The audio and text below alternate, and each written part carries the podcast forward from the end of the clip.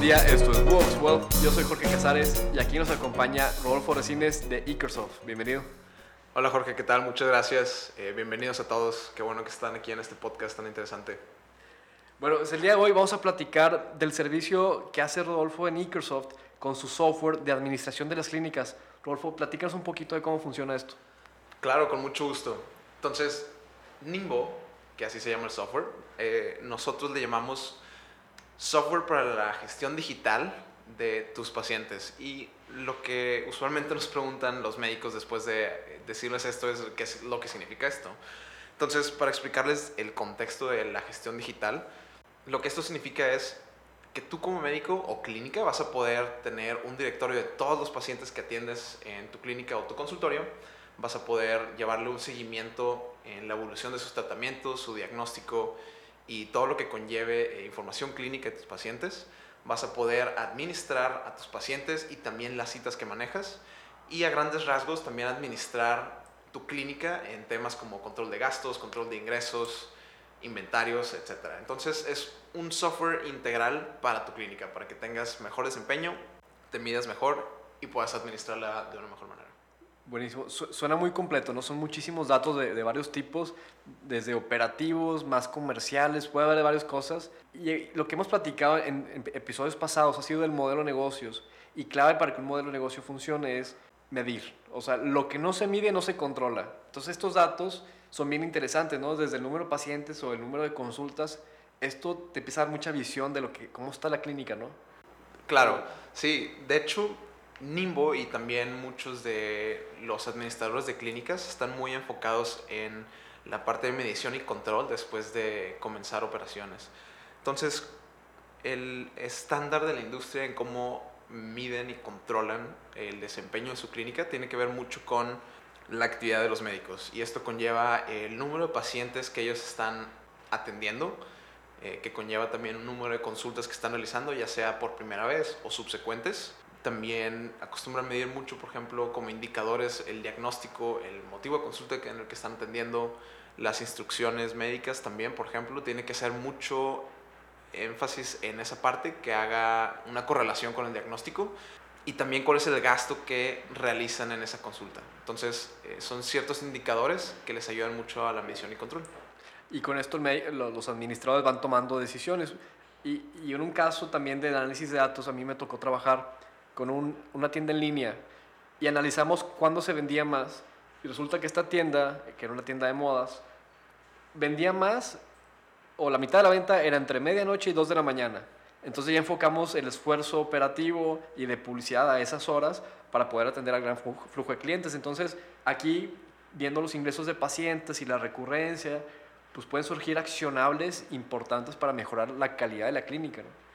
Definitivamente, si tú tienes la manera de traducir todos estos datos a un archivo Excel, por ejemplo, y jugar mucho con los números, no solamente vas a tener un estimado, sino también puedes hacer proyecciones a futuro y anticiparte a, por ejemplo, mermas que puedas tener o mm, costos no anticipados que proyectándolos hacia el futuro ya son un costo que puedes estimar.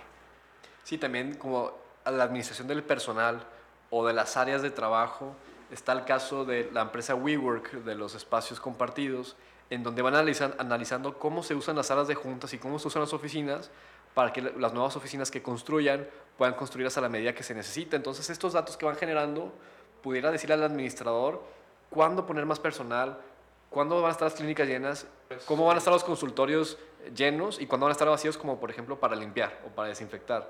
Pues hay que conocer los horarios adecuados para evitar tropiezos en la operación. Porque otra parte importante son los inventarios, que si tenemos inventarios de más pudieran caducar o inventarios de menos, pues puede ser peligroso, no puede atender a un paciente si, si lo requiere. Definitivamente. Otro tema que va muy de la mano con eh, los administradores de las clínicas, sobre todo, que tienen tal vez clínicas en múltiples lugares.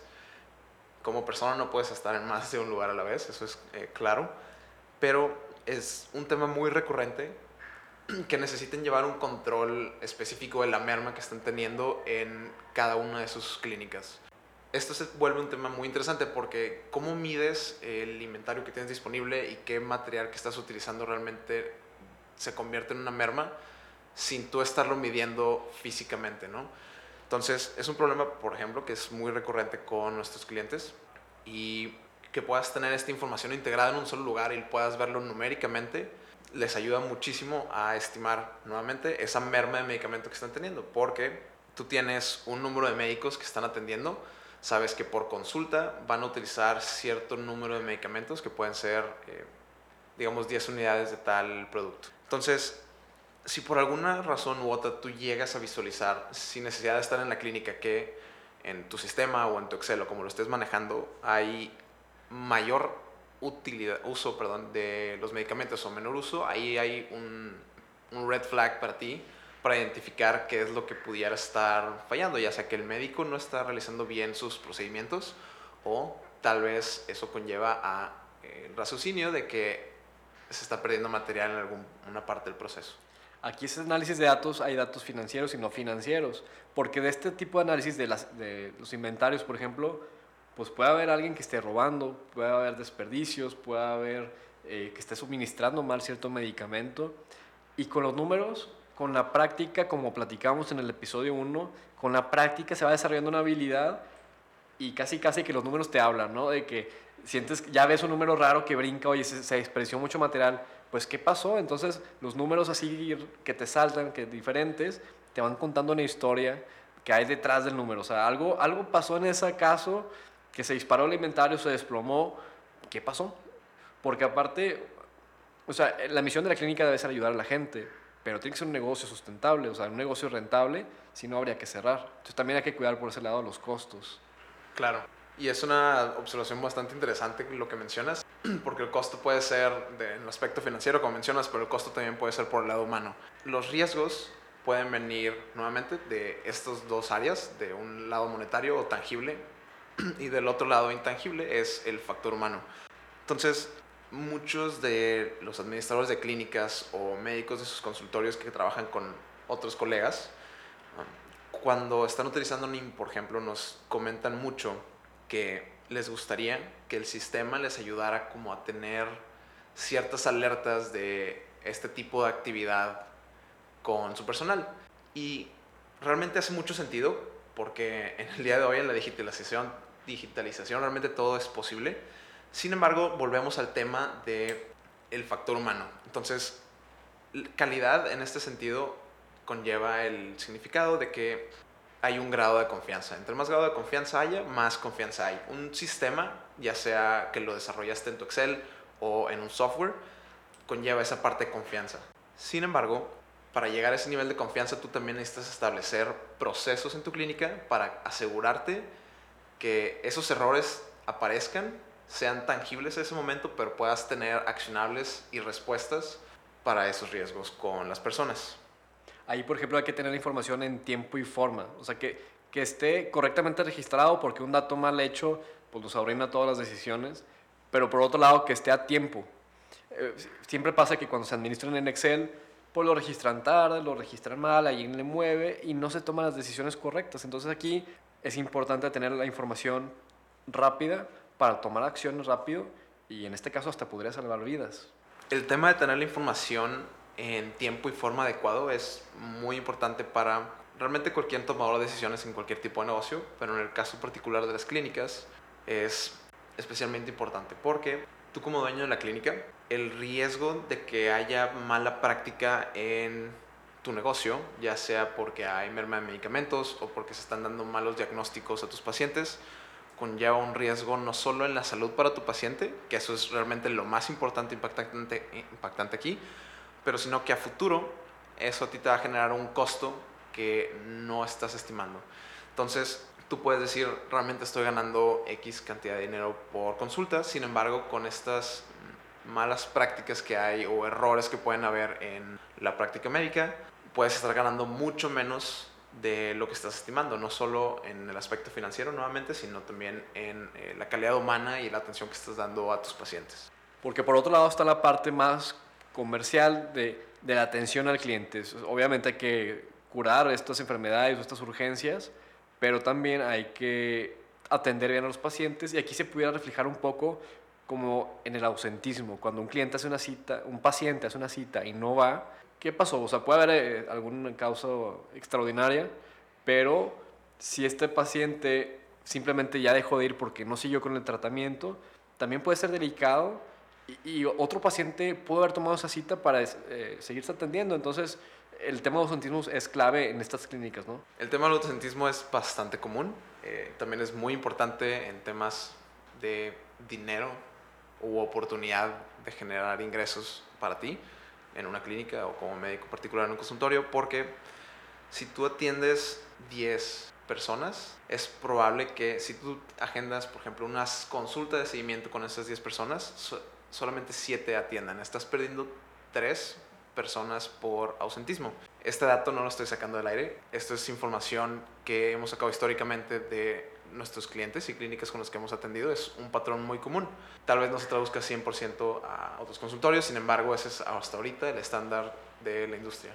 Entonces, imagínate, de, de 10 consultas que, que, tú estimabas tener, vas a perder 3. Entonces, no solo estás perdiendo, digamos, el pago que te está haciendo tu paciente por el servicio que estás dando, sino también estás perdiendo tiempo que pudiste haber utilizado ya sea en agendar más citas o dar una mucho mejor atención a tu paciente o bien eh, esfuerzos de acercarte a otros pacientes que requieren un seguimiento y agendar una cita con ellos, por ejemplo. Esto es bien interesante. O sea, estos datos de la industria nos hablan bastante de cómo se mueve el negocio de las clínicas o cómo funciona la operación.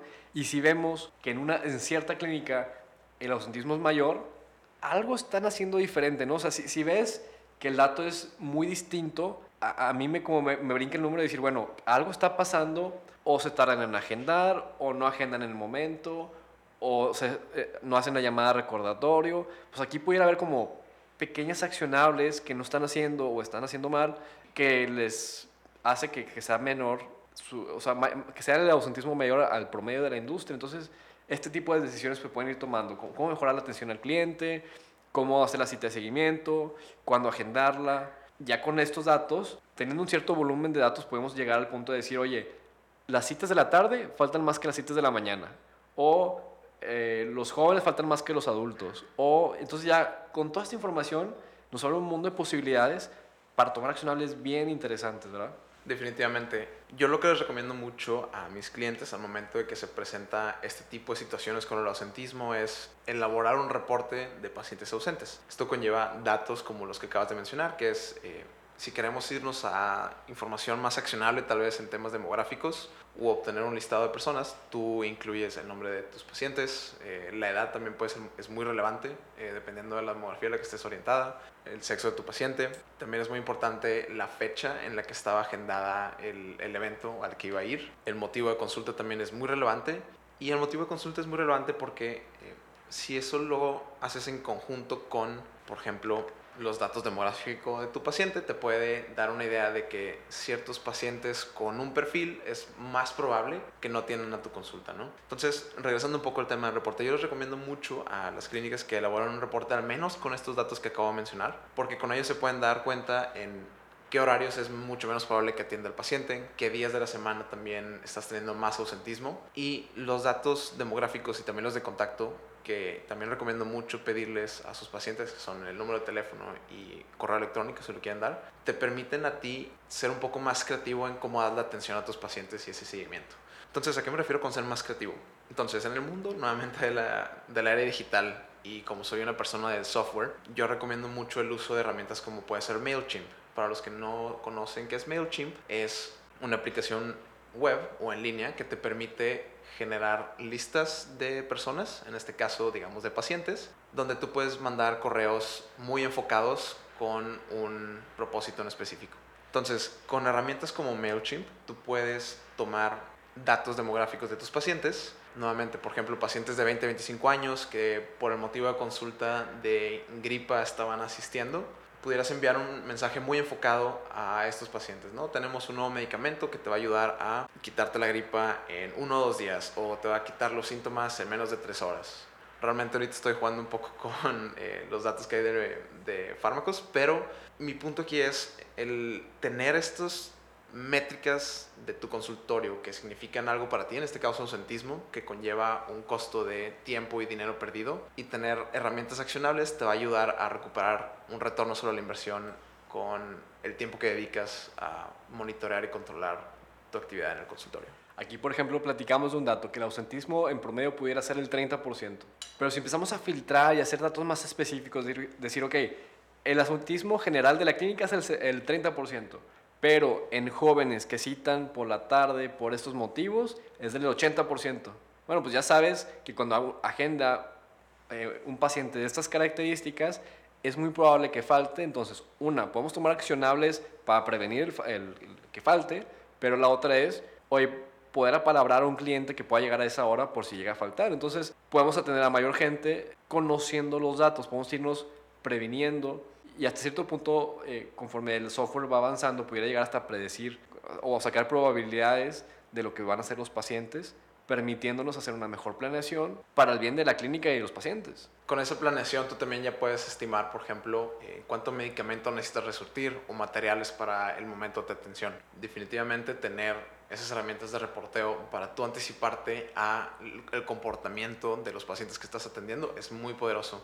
También tocando la parte de ese seguimiento que haces con tus pacientes, por ejemplo, ahora es muy común la práctica que utilicen herramientas como son WhatsApp para contactarse con ellos. Esto te permite a ti tener un contacto directo con tu paciente. Yo no recomendaría que lo haga el médico como tal, porque eso conlleva a que después el paciente quiera hacer una consulta en línea. Pero quizás si tienes un asistente o una secretaria o alguien que esté dispuesto a ayudarte con el manejo de, o la administración más claramente de tus pacientes, te pueden ayudar a confirmar estas citas con un simple mensaje de WhatsApp. De hecho, eh, con la herramienta Nimbo hemos visto comprobado que un simple mensaje de texto 24 horas antes de la consulta quita esa probabilidad de ausentismo. Es decir, aumenta en 33% la probabilidad de que tu paciente atienda la consulta. Entonces, imagínate, solo un mensaje de texto, 33% de probabilidad de que atienda la consulta. ¿Eso en qué se traduce? a 10 pacientes, 50 pacientes, a 100 pacientes, ¿no? Ese volumen lo puedes escalar y tú puedes ya anticipar cuánto dinero adicional estarías ganando o cuánto dinero estarías perdiendo si no atendieran a esos pacientes. Este ejemplo es bien básico, decir, oye, un WhatsApp que no cuesta nada nos cambia totalmente el negocio. Así podemos tener mil ideas para mejorar muchísimas partes del proceso de la experiencia, pero teniendo los datos podemos enfocar estos esfuerzos a lo que pudiera llegar a ser más rentable. Es decir, ya detectamos que en el flujo del paciente, aquí es donde fallamos, aquí es donde nos eh, más se distrae el paciente o, empieza a faltar. Bueno, aquí es donde vamos a tomar este número de acciones. Todo esto sale con datos. Eh, y ese es el mensaje general de, este episodio, que es usar datos, en este caso eh, con la clínica, para ir mejorando el negocio un paso a la vez. Con pequeños cambios podemos ir mejorando este tipo de operaciones. Es correcto. Si pudiera darles un mensaje muy claro sobre establecer métricas para decisión de negocios es cuando estés abriendo tu clínica o incluso si ya abriste tu clínica y no estás muy seguro de las métricas que estás midiendo, es establecer métricas que te ayuden a identificar amenazas en tu negocio y también aquellas que te ayuden a identificar oportunidades. Entonces, algo muy común, y lo mencioné al principio, es eh, medir información sobre el tratamiento de tus pacientes. ¿Qué, ¿Qué, tipo de diagnósticos estás dando? ¿Cuántos medicamentos estás expidiendo? ¿Cuántas consultas estás teniendo a la semana o al día? ¿Cuál es tu flujo de pacientes? También es bastante relevante. Y algo muy poderoso, por ejemplo, es hacer el esfuerzo de hacer anotaciones con el tipo de diagnóstico que estás haciendo o los motivos de consulta que más tú tienes para que no solo identifiques cuál es el mercado ideal para ti y el que más atiendes, sino para que también puedas medir cuál es el más rentable. Entonces, si tú documentas, en este caso mencioné el diagnóstico de consulta, el motivo de consulta y también el servicio que estás ofreciendo a estos pacientes, si lo vas anotando día a día en un Excel, por ejemplo, tú puedes a simple vista darte cuenta qué diagnósticos son los más comunes de tu consultorio, cuáles son los motivos, más, los motivos de consulta más relacionados a estos diagnósticos y cuáles son los servicios más rentables relacionados a estos dos factores. Entonces, ahorita estoy mencionando tres como principales, que son el diagnóstico, el motivo de consulta y el servicio que estás ofreciendo, pero tú pudieras tener más de esos. Cada quien va haciendo como sus datos, ¿no? Lo que sea más relevante para cada una de sus estrategias. Y regresando a unos episodios anteriores sobre la planeación estratégica, aquí tenemos que ver a dónde quiere llegar la clínica. Como dice Michael Porter, dónde jugar y cómo ganar. Si determinamos que queremos ser los expertos en un tipo de enfermedad o en un tipo de sector, bueno, ¿qué estamos haciendo para llegar a ser los líderes en ese nicho de mercado? Y cuando determinamos este nicho, vamos a ver los factores más relevantes que nos van a ayudar a llegar ahí proactivamente, como siempre lo hemos dicho. Entonces, el análisis de datos con esto puede ser, como le llamamos, horizontal, que es comparar mes con mes. Puede ser vertical, como comparar el resultado del mes contra otros indicadores. Pero también podemos comparar nuestros variables con factores externos, o sea, conocer cómo está la industria. Si sabemos que a nivel general el ausentismo es del 30%, oye, pues ¿cómo estamos nosotros? Si estamos abajo, eh, eh, pues vamos bien, si estamos altos, ¿qué podemos hacer para estar mejorando este indicador? Porque si ya sabemos que la industria está al 30, ya sabemos que se lo puede, o sea, sabemos que ese es el estándar, tenemos que mejorarlo, o sea, si es un promedio, tenemos que estar por encima del promedio. Estoy totalmente de acuerdo. Y otro dato bien importante, que es más complicado de medir, es el tipo de atención y experiencia que está teniendo tu paciente en el consultorio. Esto es desde que entra por primera vez, el tiempo de espera que está teniendo y la atención que tú estás dando. Entonces, tú esto lo puedes medir. ¿Cuál es el tiempo de espera promedio que está teniendo uno de tus pacientes? ¿Cuánto están dispuestos a esperarte realmente? Porque también es muy común que uno de los pacientes esté atendiendo el consultorio, pero al ver una fila muy larga o un tiempo de espera de mucho tiempo, no se anime a quedarse a la consulta.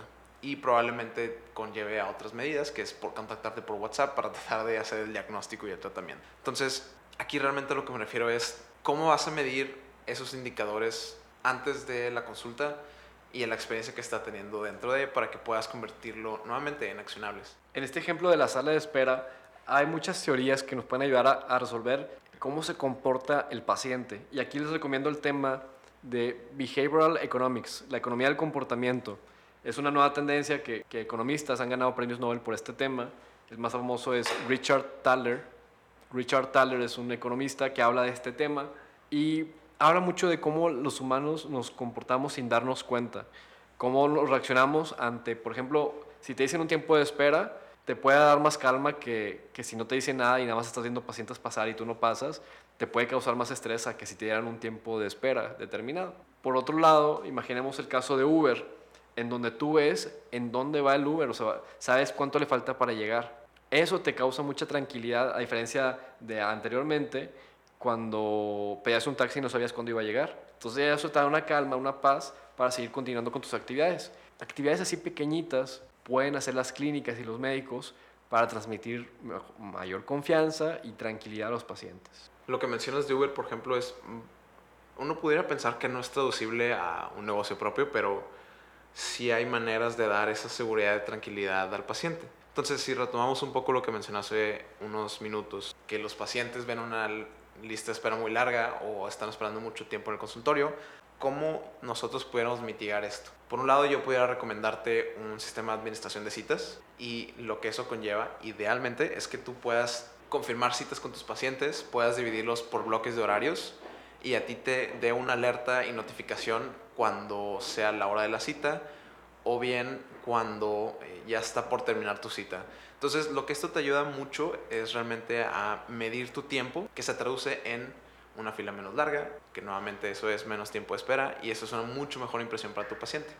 Hay otras maneras de manejarlo sin un sistema de administración de citas. Pudiera ser comunicación constante con tu asistente que te envíe un mensaje WhatsApp cuando ya está el paciente o que tú tengas un cronómetro para medir tu oración promedio de consulta y que respetes esos periodos de tiempo. Bueno, y sobre todo esto, cualquier recomendación aquí es, primero que nada, ser éticos. ¿no? Hay, este, en todos los temas que hemos visto, hay un tema ético del paciente, hay un tema ético de la privacidad de datos, en donde, por ejemplo, este análisis de datos es totalmente anónimo. No es que sepamos qué le pasó al paciente A. Simplemente es números generales agregados donde no vemos la información específica de un paciente. Entonces, sobre todas las cosas, es la ética este, con el paciente y con los datos de este. Claro, eh, la privacidad de la información es un tema muy delicado en estos tiempos. Eh, es muy común que veamos nuestra información por todos lados. Personalmente creo que tienes toda la razón con la privacidad de los datos del paciente. En, en Microsoft y en Nimbo nosotros nos tomamos muy en serio la privacidad de la información del médico. Entonces, la información que les estoy mostrando es con base en estadísticas que nos han pasado nuestros clientes, no necesariamente porque tenemos vista de esa información. Muy bien, entonces para volver al tema de indicadores y aterrizarlo un poco a, un tema financiero, hay muchas cosas que nos pueden indicar a dónde se nos va el dinero. O sea, me ha tocado platicar con empresarios que pues ven ventas, pero de repente no ven dinero en la cuenta de banco, entonces ¿a dónde se va todo este dinero? Eh, y en otros episodios platicamos del estado de resultados y el balance general, pero ahorita quisiera platicar en el negocio de una clínica hay ciertos indicadores que nos pueden decir a dónde se nos está yendo el dinero. Por ejemplo, el ausentismo o los inventarios, ahí puede estar mucho dinero parado, ¿no? Claro, como grandes indicadores que una clínica debería de siempre tener a la vista, es como mencionaste dos de ellos, el ausentismo de pacientes, el manejo de tus inventarios y también cuál es el ticket promedio de tus pacientes. ¿A qué me refiero con esto? Si tú puedes documentar toda esta información en, ya sea nuevamente en un Excel o en una plataforma en línea, lo que esto te permite conocer respecto al ausentismo, por ejemplo, es de los 50 pacientes que atendí en la semana, veo que hay uno de mis pacientes que no ha atendido a dos consultas que agendamos con él, tuvimos que reagendarlo.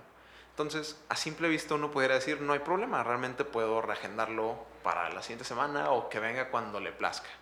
Pero si tú estás documentando cuál es el ticket promedio de tus pacientes y haces esa relación de, muy bien, mi paciente usualmente viene dos veces a la semana a hacerse un tratamiento, esta semana no vino dos veces, ¿cuánto dinero estoy perdiendo con ese ticket promedio? Tú puedes tener ese indicador de cuántas citas ausentes equivale a dinero perdido.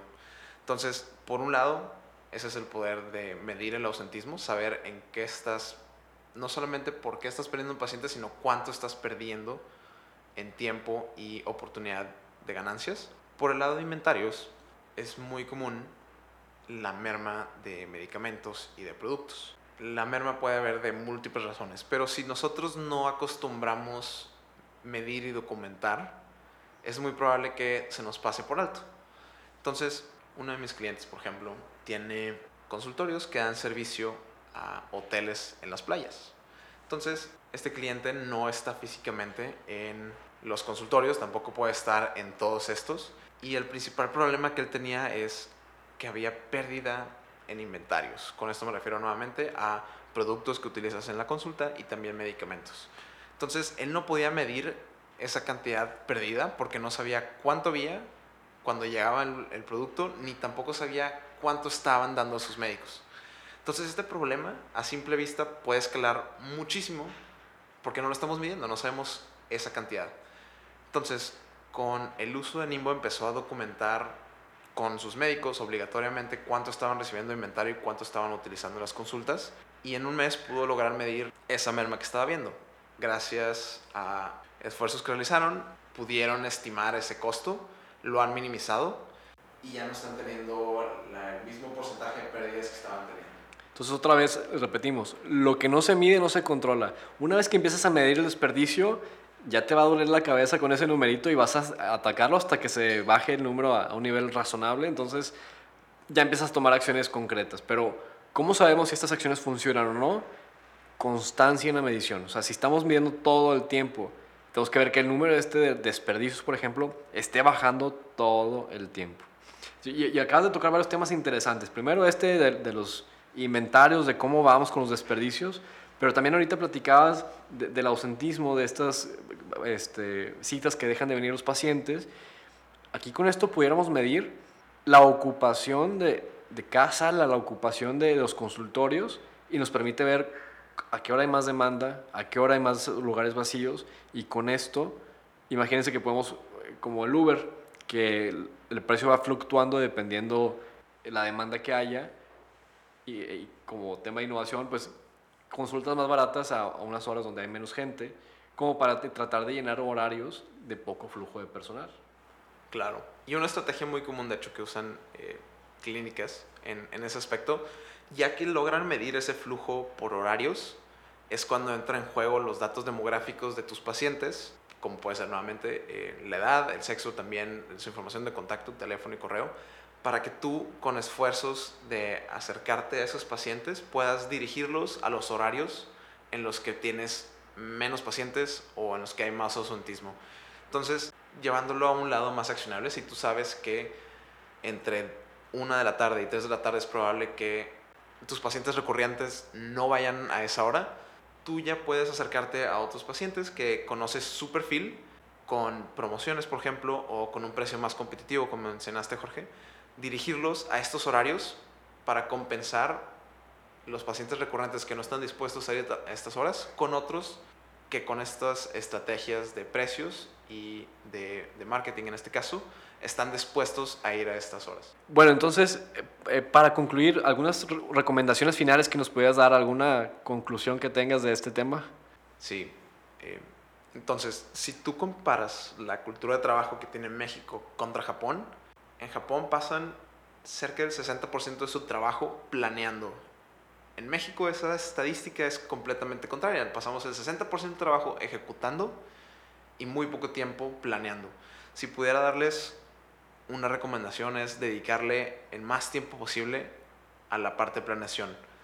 Porque si ustedes le dedican tiempo y esfuerzo a planear qué métricas son las que impactan realmente en su negocio, las que impactan en el trato al paciente, los que impactan en las finanzas de su clínica, ustedes pueden no solo tener un plan de control, es decir, qué indicadores me están diciendo en qué puntos del tiempo que debería tener medidas correctivas, sino que además pueden tener un plan para anticiparse a riesgos y también estimar a futuro recursos financieros. Buenísimo, todo esto suena muy bien como para llevarnos ya accionables de qué podemos estar mejorando en, en, este negocio, en este tipo de negocios. Rodolfo, te agradezco bastante que hayas venido. Si alguien te quiere buscar, ¿cómo te pueden contactar? Muy bien, me pueden encontrar en mi LinkedIn, que es Rodolfo Resines. También pueden entrar en nuestra página web de Nimbo, que es www.nimbo-x.com. Ahí tenemos un chat en vivo donde yo estoy atendiendo a todos nuestros usuarios, entonces por ahí también pueden encontrar. Buenísimo, muchas gracias. Por último, recuerden escribirnos a podcast.buox.mx para que podamos seguir trayendo los invitados que nos piden, resolver todas sus dudas y aquí platicar los casos que nos mandan. Eso es todo por hoy, muchas gracias por escucharnos y recuerden que estamos publicando cada martes y jueves. Con Rodolfo Resines, yo soy Jorge Casares, muchas gracias. Jorge Israel Casares Zambrano es asesor en estrategia de inversión, certificado por la Comisión Nacional Bancaria y de Valor. Lo mencionado sobre las emisoras no debe ser tomado como recomendación de inversión. El asesor puede tener posiciones en las mismas. Este no puede tener relación profesional con las empresas mencionadas. Consulte a su asesor para cualquier decisión de inversión.